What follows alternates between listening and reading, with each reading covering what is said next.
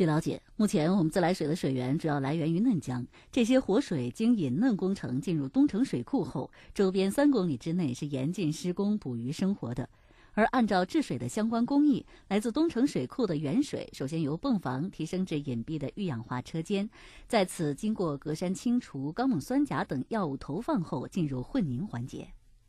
我现在站的这个位置呢，是我们这个整个净水工艺的第二个环节。啊，这个是混凝环节啊，经过预氧化的原水在底部经过这个混凝剂啊聚合氯化铝的投加啊，通过滤式搅拌啊进行那个充分的混凝，使药剂和这个原水充分的混凝啊，主要是这个作用。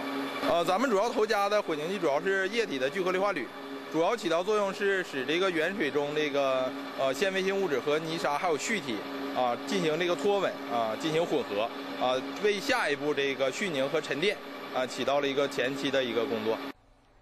画面中我们看到，通过两级叶轮的搅拌，经过混凝的原水表面会出现一些泡沫类的物质。那么，为了将这些物质清除干净，沉淀也是治水行业必不可少的环节。咱们这个血管血管沉淀池呢，不像大家看的这样的，就是上面有几几个呃纸型积水槽。其实在里边呢，有咱们整个池体都铺满了血管。这个斜管呢，主要起到什么作用呢？就是起到增加这个池体面积的作用，然后使这个在这个前期形成大的这个繁花，比重大于一的，也就是比重大于一就是大于水，啊，它进行下沉，然后上清液呢，通过咱们的纸纸型积水槽进入咱们的这个下一步工序，也就是咱们的沙滤池。